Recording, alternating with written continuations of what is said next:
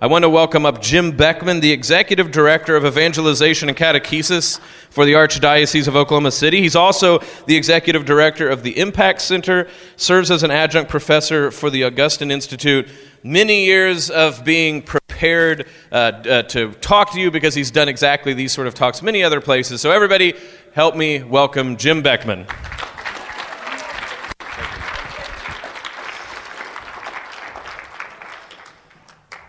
Good morning. How you guys doing? Wow, that was exciting. How you doing? Good. A little more enthusiasm. Well, it's great to be with you. Uh, I'm actually here with uh, my family. Not not all of us were able to come, but I have my son back here, Jonathan, sitting in the back, and uh, my son Brian's over at the middle school program. How many of you know Chris Padgett? Anyone know know who he is? Uh, so he's leading the middle school program. He's very funny. Uh, unfortunately, I'm not quite as funny as Chris Padgett, uh, but he's a good friend of mine, so I've learned some jokes from him. But um, and then my, my wife is here also. Uh, we have a couple of my older kids stayed back at home in Oklahoma City, uh, and then my oldest son actually lives out in Denver. So five kids, and uh, how many of you come from big families? Yeah, which in this setting uh, it's like almost everybody's from big families, right? Uh, so I was the youngest of six kids. I grew up in the Midwest, so I, th- this is very familiar territory for me. I grew up in Iowa, uh, up near Sioux City on the farm, and uh, great, great memories of uh, my, my life on the farm. Any, anyone, uh, farmers, farming families? Okay, so a few of you can probably relate to this. Um, but just these, I, I, don't know how to describe it. Like farm life is the best. Uh, lots of land, lots of ways that you can ad- have adventures and things like that, right? Our family was so big that on Sunday mornings when we went to church, we took up an entire pew, right? Anyone can relate to that, right? The, big, big family, lots of space. You, you walk in and you pretty much just take up a whole pew at Mass, right? Uh, but on the farm, we would have all of these uh, games and stuff that we, we would play, uh, particularly on our friends who lived in the city, uh, which was actually a small town, but we, we lived on the outskirts of town, you know. I mean, this is how much control we had. Small, small, kind of small town, but um, it's like during Lent, we would go to Mass every day for uh, during the Lenten season, right? Well, my brother and I were the altar servers. So if we overslept and we're running late for Mass, when we would show up at church, like maybe 10 minutes after Mass was supposed to have started, Father's still standing back in the sacristy waiting for us. Like he, he wouldn't start Mass until we got there. Like it was crazy.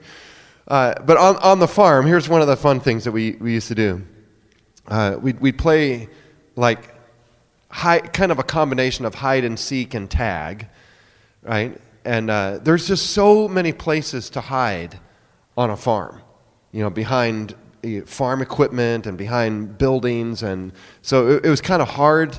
Uh, you, you typically would have two or three people who were it because one person couldn't find everybody. There was just too many good places to hide. And, um, but what we loved to do is we'd have a bunch of people over, and uh, it was always fun to get somebody who had never been there before because they didn't know about the clothesline along the backyard behind our house. And so, what my brother or I would do is we would get found, and then they had to tag you to make you go to jail, right? And uh, so you, you'd start running. Once you'd get found, you'd start running from them. They'd have to chase after you, you know. And uh, we, we would always get them chasing us around the backside of our house and, ac- and, and across the, the stretch of yard behind the house because there was a clothesline there that nobody ever saw in the dark, you know. And uh, so you would know that it was there. So you'd be running across the back of the yard, you know, and you'd bend down to get under it. And then they would just get hit about right here, you know, just running full force. And you, you'd literally see their legs fly up in the air and watch them fly on the ground. It was a blast. We, we, we try to do at least, you know, once a month to somebody. Uh, and then once it was done to somebody, they were always game to try and get somebody. They would invite somebody else to come play one one night, you know, so they could watch it get done to them. It was it was a blast. But uh, we we had just lots of fun fun memories. R- really, like one of my favorite things was harvest season. Uh, we we would our families and a bunch of the other uh, farming families around us, like we would all work together for harvest uh, harvest season. So in the fall, uh, I mean, first of all, you'd be out of you, you'd get out of school for like two two to three weeks during during that time because you were just working all the time, and uh, you never had to make up any of your homework. This was awesome. It was like an like extended summer vacation, you know.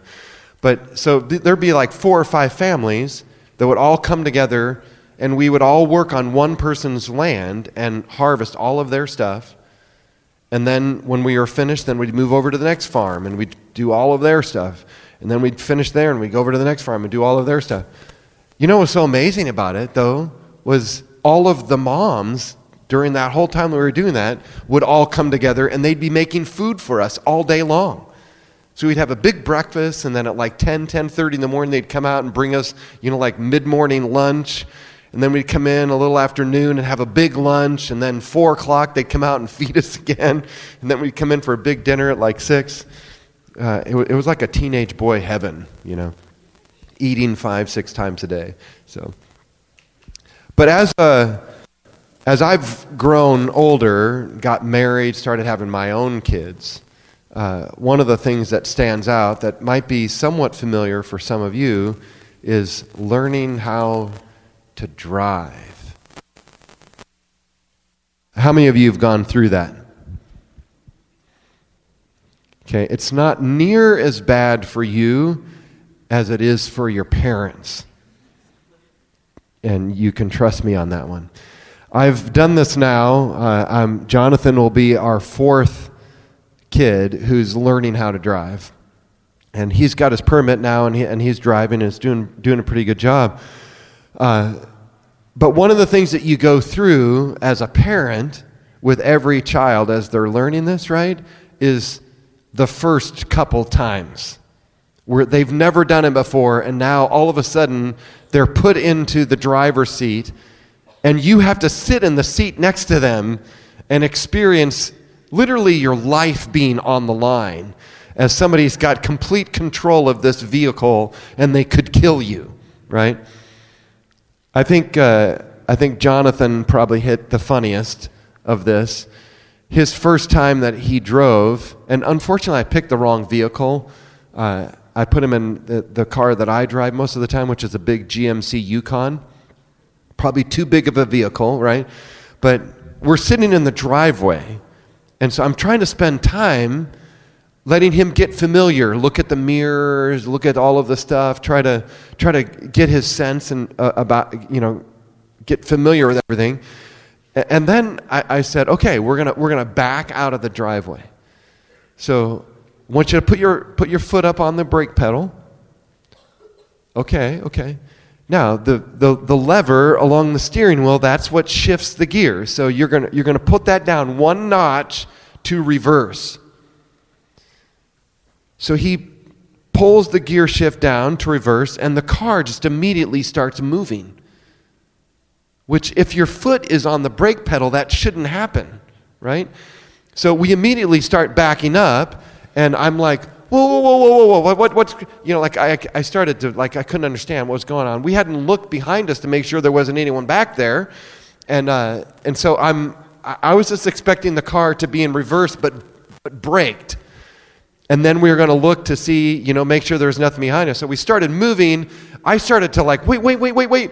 Uh, that made him panic slightly. And so what he does, just out of instinct, is puts his foot down on the gas pedal. So the wheels start to squeal, and we start going now really fast back. And I say, brake, brake, brake, brake, brake, brake, brake which he does. He brakes, and now we skid to a stop. Okay, so now, mind you, I have two black streaks on my driveway. taking off and stopping pretty quickly. And then I just said, okay, we're done for today. That's the end of the lesson today. This, we're, we're over.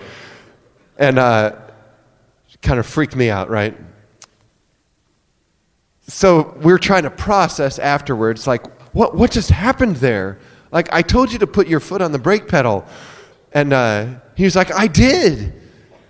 And then he goes, Do you mean push it in? Very, John's very literal, very literal, right? Like I should have said, put your foot up on the brake pedal now, push it all the way in. I didn't realize I needed two, two steps to that explanation, right? Um, but, but, but now I know, okay? So some, a lot of you raised your hands. You've been through this experience, right? Uh, there, there's so many things that you have to think about when, it's, when you're learning how to drive. Uh, and most of the time before that, you've never paid attention to it. You, you, you know what I mean? Like a, a, lot of, a lot of us, when we're passengers in a car, particularly when you're younger, you're not thinking about driving when you're a passenger. Not until you're actually getting to the point of learning how to drive and thinking about it for yourself most of the time, you're just sitting there in the car going along for the ride. You're not paying attention to what streets you're on. You're not thinking about where you have to turn or how to get to where you're going. You're just in the car. You know, you know what I'm saying? Sometimes you're on your phone or you're reading something or you're looking out the window in a different direction from where you're driving. You're just a passenger going along for the ride.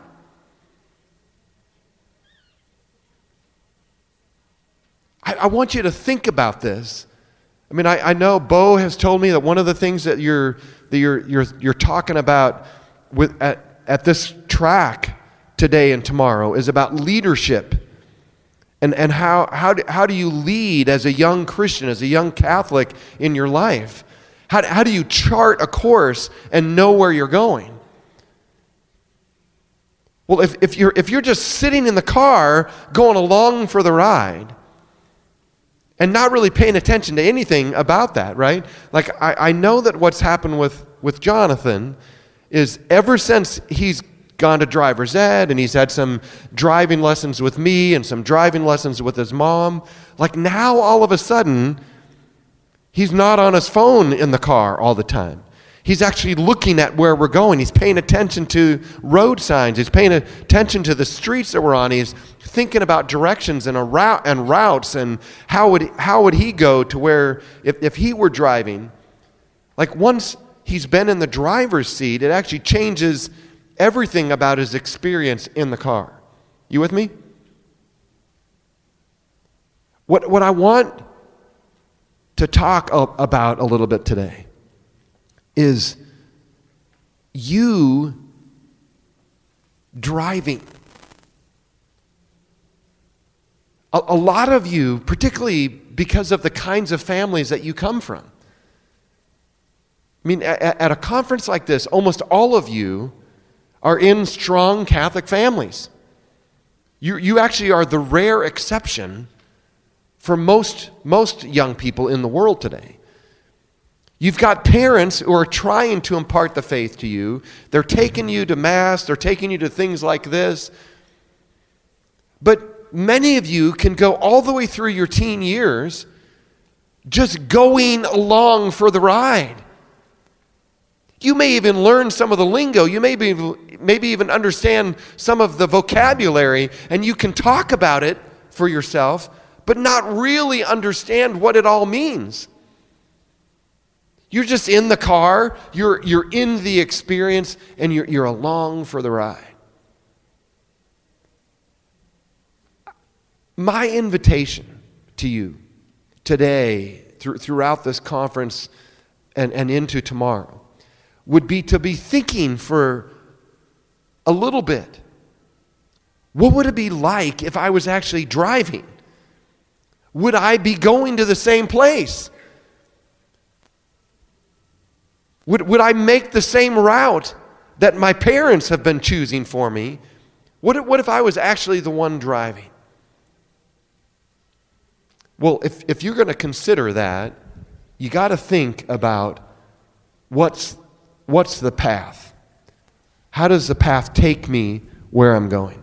So I, I want to share with you four stages. Like if, if I had to look at the whole, um, so I, I want to talk about four stages that a disciple goes through. Okay? And they're, they're easy enough. I, I want you to try and remember these because I'm going to talk about them again tomorrow. But I, I want you to c- consider yourself in some ways and think about where, where am I at in, in, in these stages? Because I, I, I think this is pretty much the path that everybody goes on.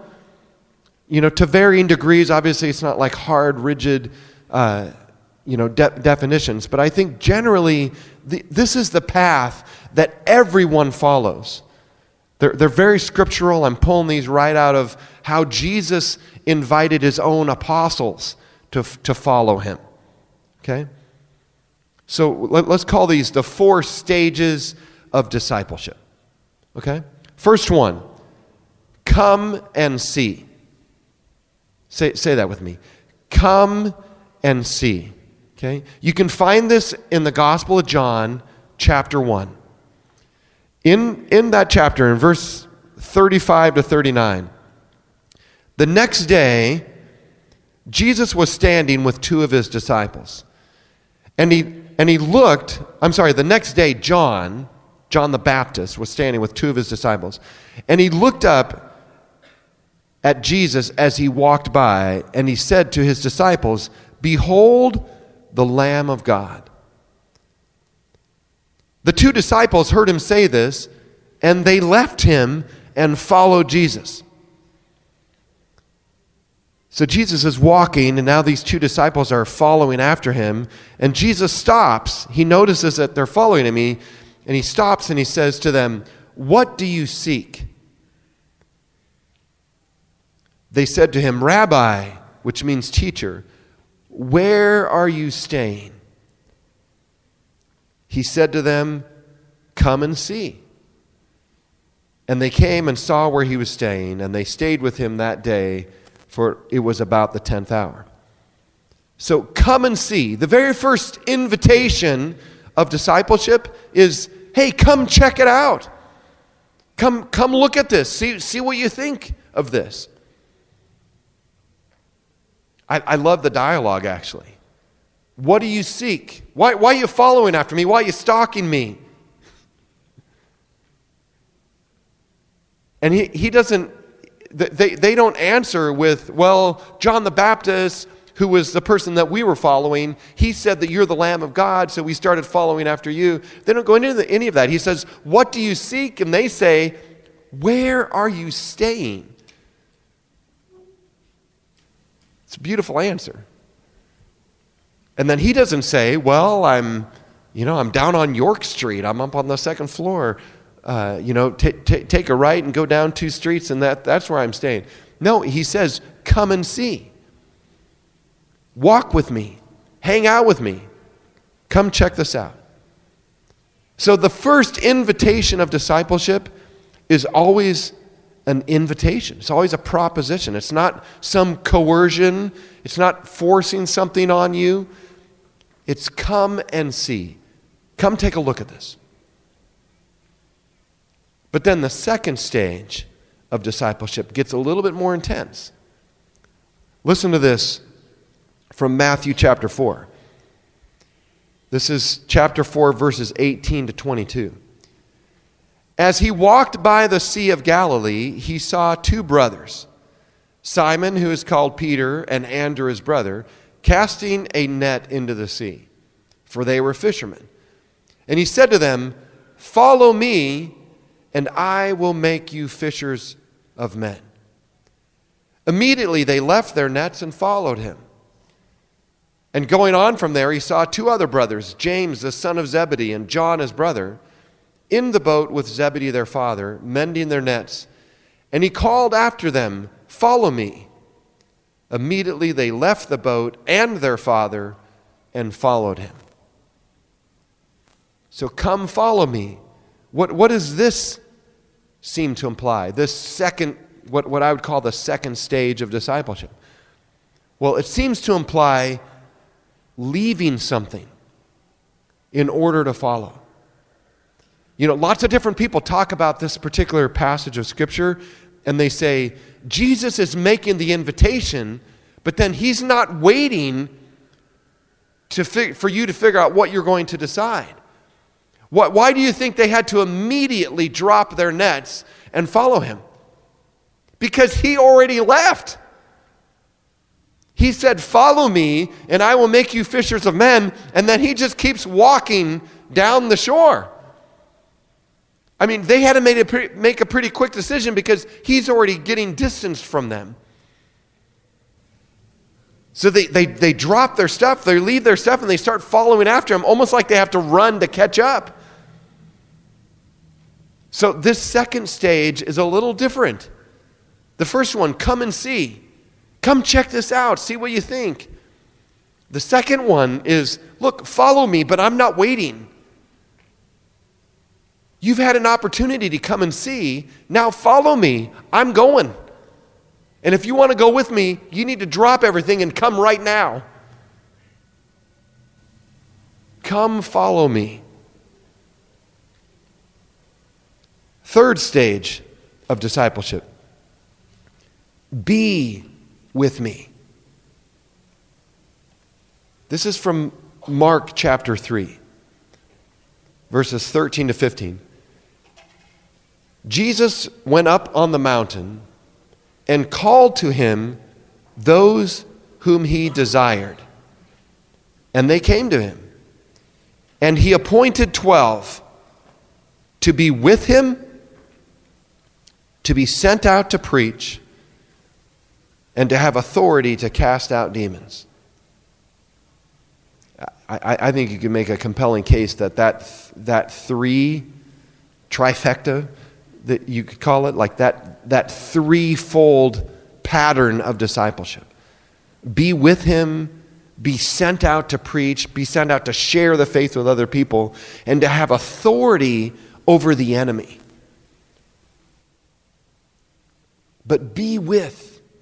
This is the third stage of discipleship. When, when you respond to come follow me, it's an invitation into this relationship where you're spending time with Him.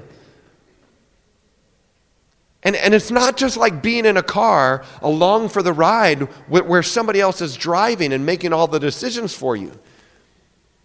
To be with means to be engaged. To be with means to be in communication with. To be with means to be talking with Him, listening to Him, responding to what you hear Him saying to you be with is kind of this deeper reality, right? Be with me. And then finally, the fourth stage is remain in. In John chapter 15, verses 4 to 5, remain in me, and I in you. Some translations say, Abide, abide in me. As a branch cannot bear fruit by itself unless it abides in the vine or remains in the vine, neither can you unless you remain in me. I am the vine, you are the branches. He who remains in me and I in him, he it is that bears much fruit. For apart from me, you can do nothing. So these are the four, I, am going to call them the four stages of discipleship. And, and, and I guess I'd like you to think about your own life. Like, where, where do you fit in, in the process, you know, or the progress of those stages? Come and see, come follow, be with, remain in. I, I, I have this, uh, this, this young f- friend.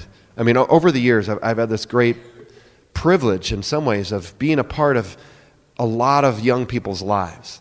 as a youth minister, a young adult minister, even sometimes doing campus ministry with college students. I, just have had a lot of young people I've been able to be a part of their life, walk with them, be on a journey with them. I, am going to I'm gonna share a little bit of, of one young person's life just to bring these stages to life, okay? So the, this kid's name's, his name was Chad, and probably a different, different experience than, than most of you because Chad was a little bit off the rails in his life. When, when I first met him, he was uh, into a lot, he was doing, making a lot of bad choices, let's say. Okay? Uh, when, when I first met him, actually, he, he was at Mass, but was wearing all black clothes and particularly stood out, uh, obviously because he's wearing all black, but he had also painted his fingernails black uh, which, which was just a little jarring from a, from a distance when you saw him across the church. And I, I decided, I, I was actually drawn to, you know, I noticed him because he kind of stood out. And I thought, I, I need to meet that kid. I've never seen him before. And so after Mass, I was looking for him, uh, you know, like towards the end of communion. And he was already walking out, you know, kind of like the side uh, back of the church and going towards the exit. So, really, right after he received communion, he just kind of made a, a beeline to go to the parking lot. I started to walk in that direction, but by the time I got there, he was already into the parking lot almost to his car. Never got a chance to meet him. Well, several weeks later, I noticed him again at Mass, and so I decided I'm going to intercept him before he leaves and try and catch him. And so I I kind of maneuvered so that I could receive communion and be standing by that exit where he had left before and hoping that I could catch him before, before he left. And uh, which I did. I, I, got, I got to the door, and so as he's leaving, I kind of yelled out and said, Hey, uh, I, I haven't seen you here before. I think he thought he was in trouble, and he was kind of nervous, and like turns around all nervous, like, Why is this person like coming after me? And it's like, I, I just wanted to say hi. Uh, and so he, he, said, he says, Hi. I was like, Well, my name's Jim. He tells me his name's Chad. And, and I'm like, Well, it's very nice. It's nice to meet you. Glad you came, came to Mass today. That, that was pretty much it, you know. Remember, come and see. Sometimes faith just starts with invitation. Well, my friendship with Chad was limited to that for several months, just trying to catch him when he left church. Which eventually, enough times, I mean, he was shocked the next time that I saw him that I remembered his name. But then eventually, he was almost expecting me to intercept him every time he left. And then I tried to invite him to come to youth group one night. Actually, I think I started. We always had dinner after after that mass. It was a Sunday evening mass. We always had uh, like a, a, little meal that we would serve for teens before we had a youth group thing. So I started by inviting him to dinner, and then I eventually tried trying to invite him to stay for the youth group meeting. Uh, and you know, months later, it actually seemed somewhat natural for me to say, "Hey." I, he had already told me where he went to school. I knew there was a Chipotle and an Einstein Bagels right across the street from his school. They had open campus. And so I said, hey, why don't, why don't we meet up for, for lunch someday across from, across from your school? You see the progression? Come and see. Come check things out. Now, my guess is most of you are beyond where Chad was. If you've grown up in a Catholic family, you've, been, you've, you've actually been coming and seeing most of your life. You've been around this stuff. So maybe you're beyond that stage. Chad was not. I, I don't know. I actually don't know why he was coming to Mass, to be completely honest. Because as I started to get to know him, particularly when we had some lunches together, like his belief system was whacked out. Like I started asking him, like, what do you actually believe? You know, and it took a long time to get to the point that I could ask a question like that. But when, when I finally was asked him, what, what, so what, what do you believe? Like, how do you look at the world? How do you think, how do you think all of this works? Um, he believed in, in God, but he didn't believe in Jesus. At least he didn't believe that Jesus was the Son of God.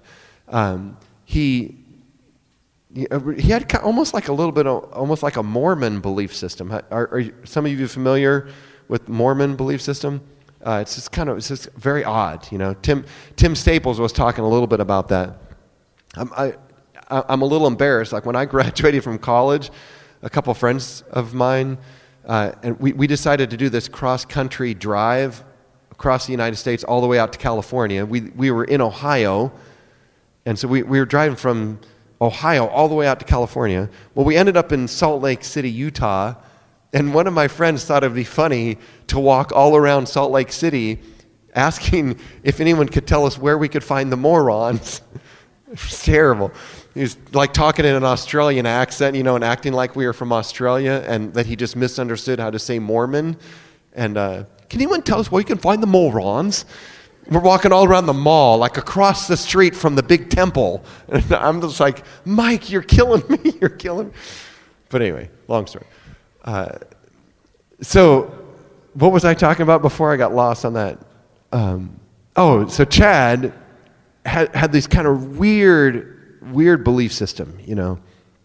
And then he would say these really crazy things that would make me sometimes feel like I'm going to get struck by lightning just sitting here listening to this, you know.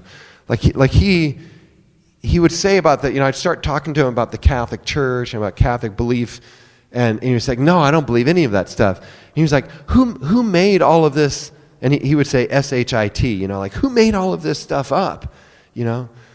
And, uh, and I, I would just cringe, you know, like, uh, but this, this is kind of where he was at, right? Come and see.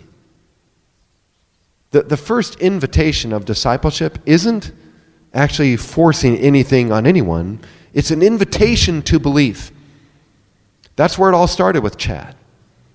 And, and eventually, what happened in his story is he moved from come and see to come follow, and eventually moved to be with. What was kind of amazing is on the other side of his conversion, he had a very powerful conversion experience at a conference. It, it was a Steubenville youth conference, but he had, he had this powerful experience there and then wanted to, he, he wanted to start growing in his faith, so he got involved in a discipleship group with me and about five other guys. And then eventually, he felt called to the priesthood. Started meeting with our vocations director, went into seminary, eventually discerned out of seminary, and decided that he wanted to pursue. Uh, he wanted to pursue writing so he went to college and started get he, he got a degree in that and, and, and is now pursuing his PhD and wants to be the next Catholic Flannery O'Connor. Like that's his dream is to be a great Catholic fiction author. Uh, and, and so he's, te- he's getting his PhD in literature.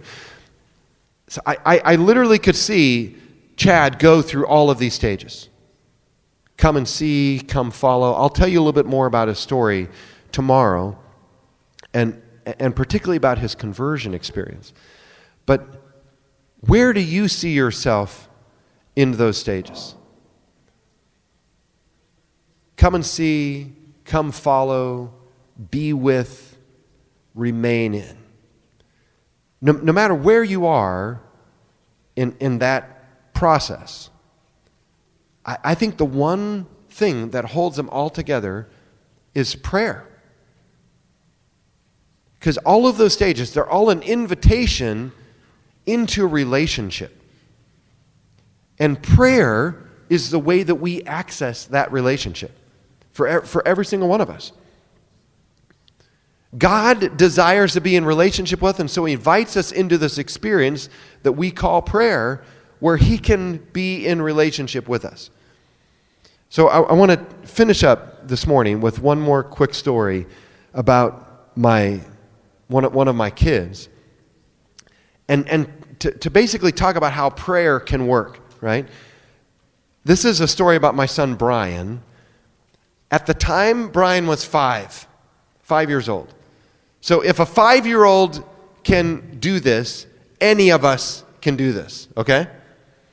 So Brian uh, was on a family vacation uh, with us. He's 11 now.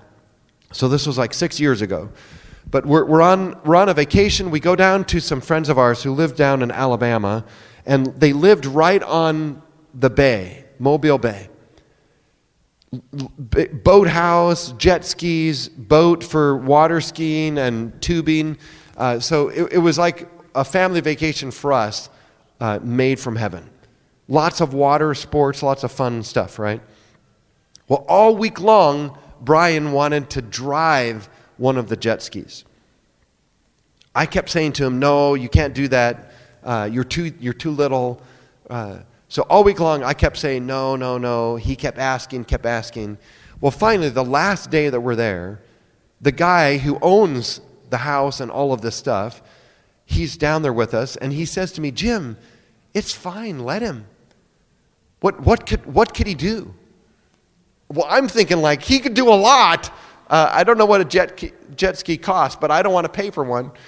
Um, but he said that it was okay. I, so I said, okay, how about I ride on it with you? I'll ride on the back, and you, but you can drive.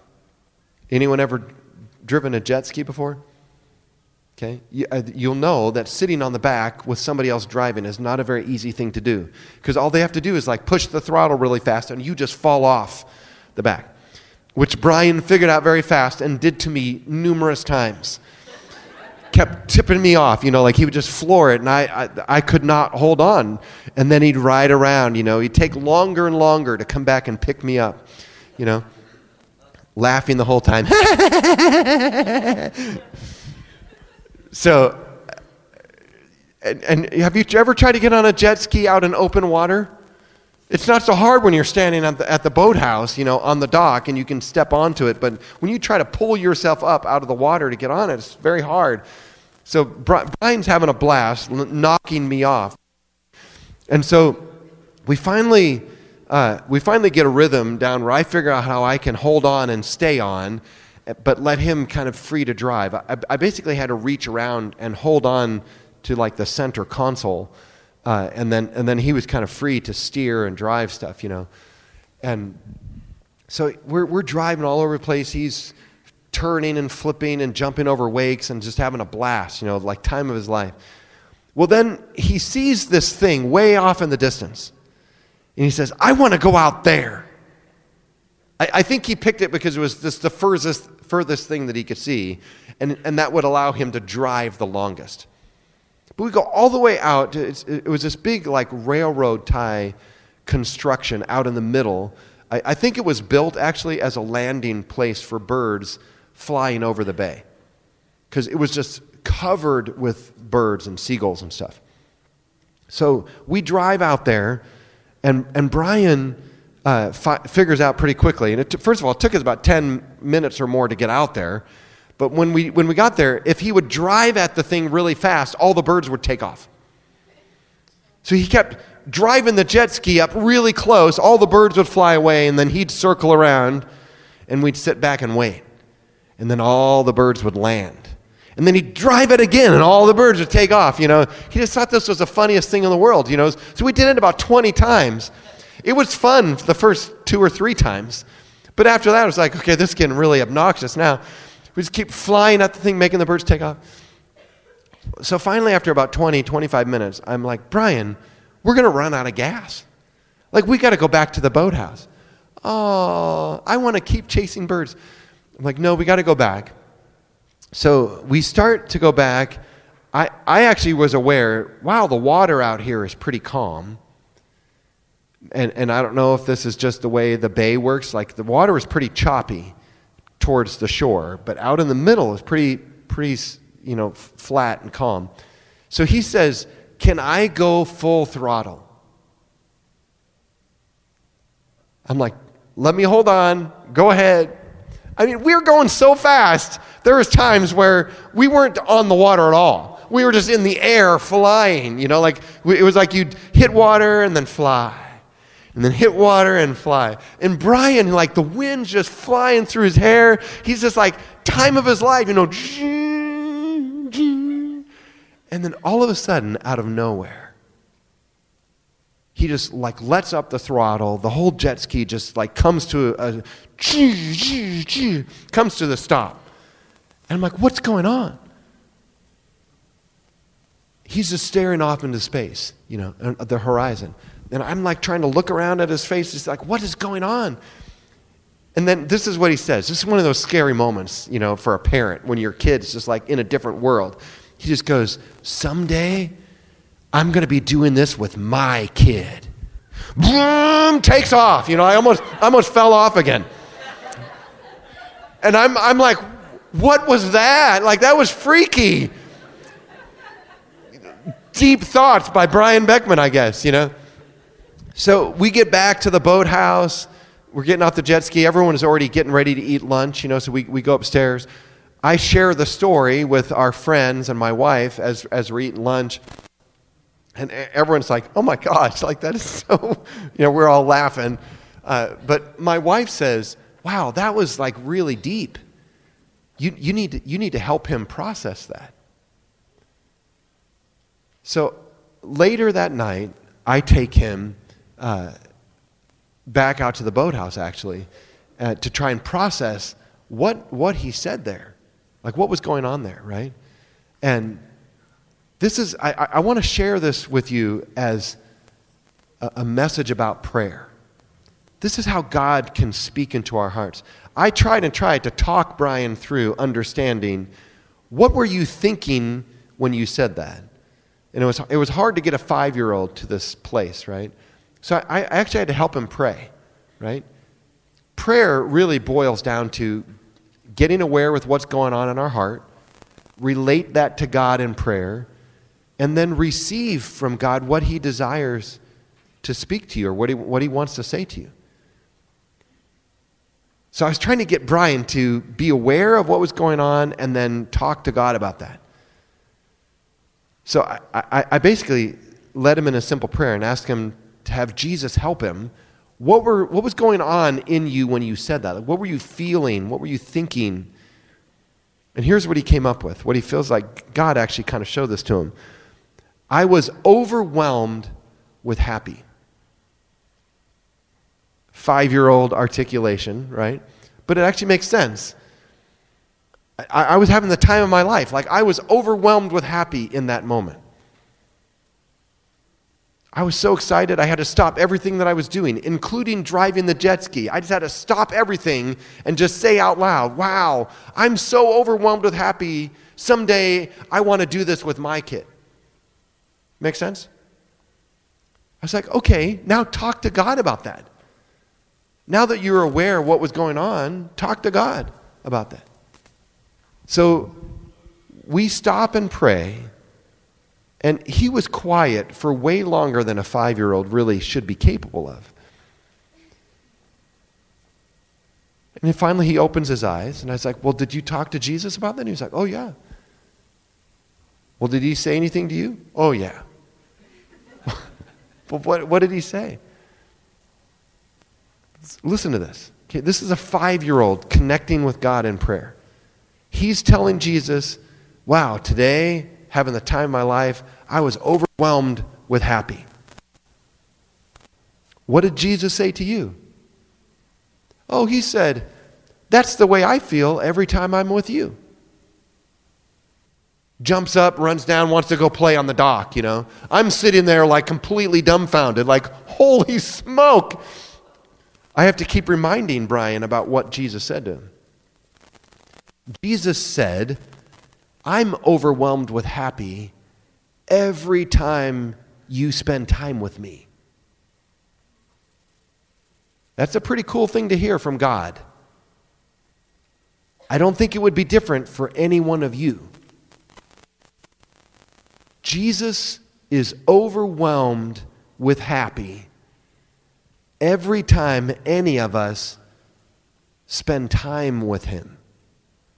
This is why the third stage of discipleship is be with. Be with me. Spend time with me. Get into relationship with me.